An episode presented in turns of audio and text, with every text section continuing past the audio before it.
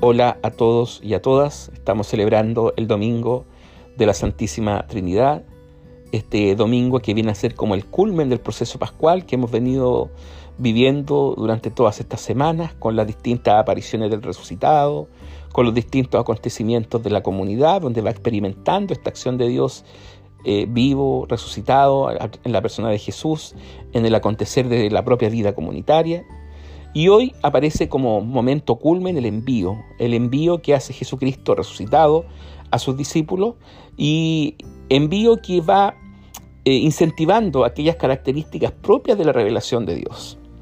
Todo lo que nosotros sabemos y afirmamos de Dios, lo sabemos y lo afirmamos en virtud de Jesucristo. Es decir, Jesucristo nos ha revelado el rostro de Dios.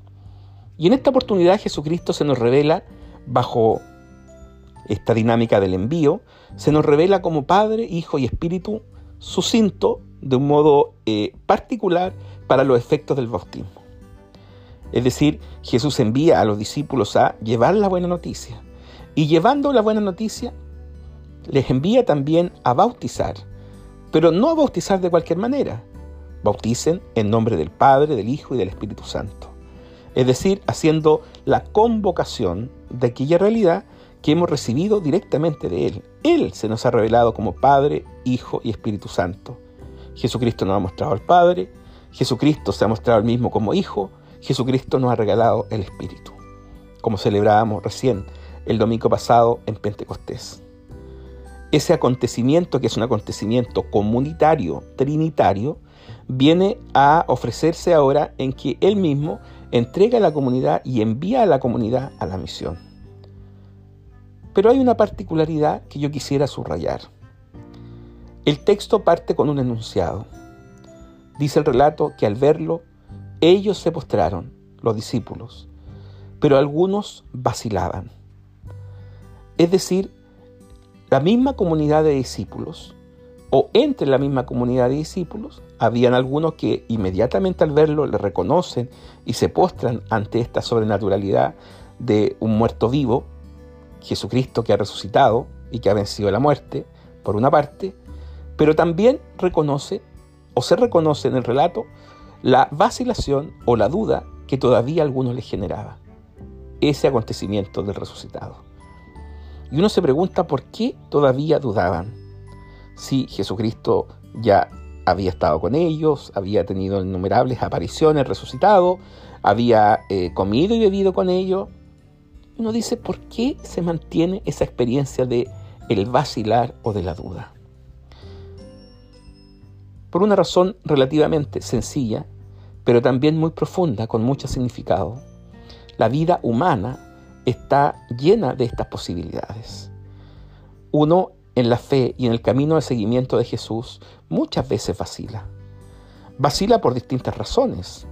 Vacila a veces por ignorancia, a veces vacila por desconocimiento de las razones, fundamentos o circunstancias de las cosas, vacila por temor, vacila por vergüenza, vacila porque no hay espíritu de riesgo o de radicalidad en el llamado y en la vocación que cada uno de nosotros pudo haber recibido.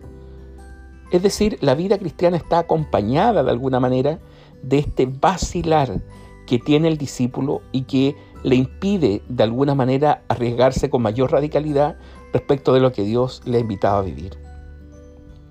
Pero esto no debiera eh, preocuparnos en demasía, porque la vida humana está teñida de esto, está teñida de esta vacilación, de esta duda en el seguimiento de Jesús. La fe supone la duda.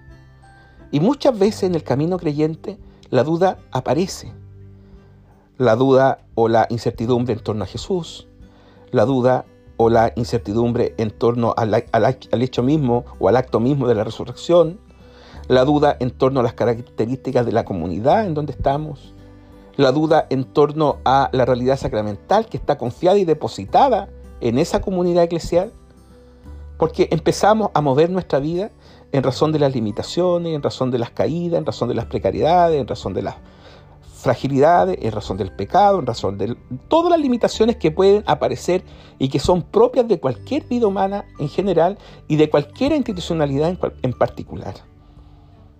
La pregunta es, ¿qué tanto y qué, eh, de qué forma nosotros podemos comprendernos y podemos alimentar nuestro camino de seguimiento de Jesús en medio de esas fragilidades, de esas dudas o de esas vacilaciones?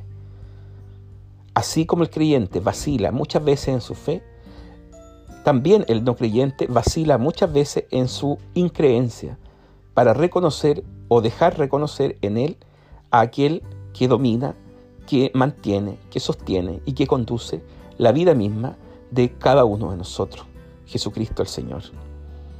Que este domingo de la Santísima Trinidad nos haga pensar, reflexionar, meditar y sobre todo dejar conducir la fortaleza de nuestra vida hacia los caminos que el Señor nos quiera llevar en medio de nuestras vacilaciones. El camino de Jesús supone estas vacilaciones.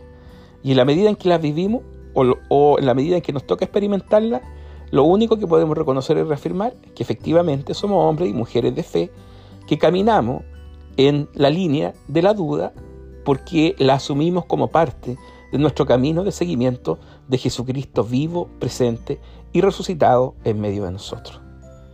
Feliz domingo de la Santísima Trinidad y una muy buena semana para todos.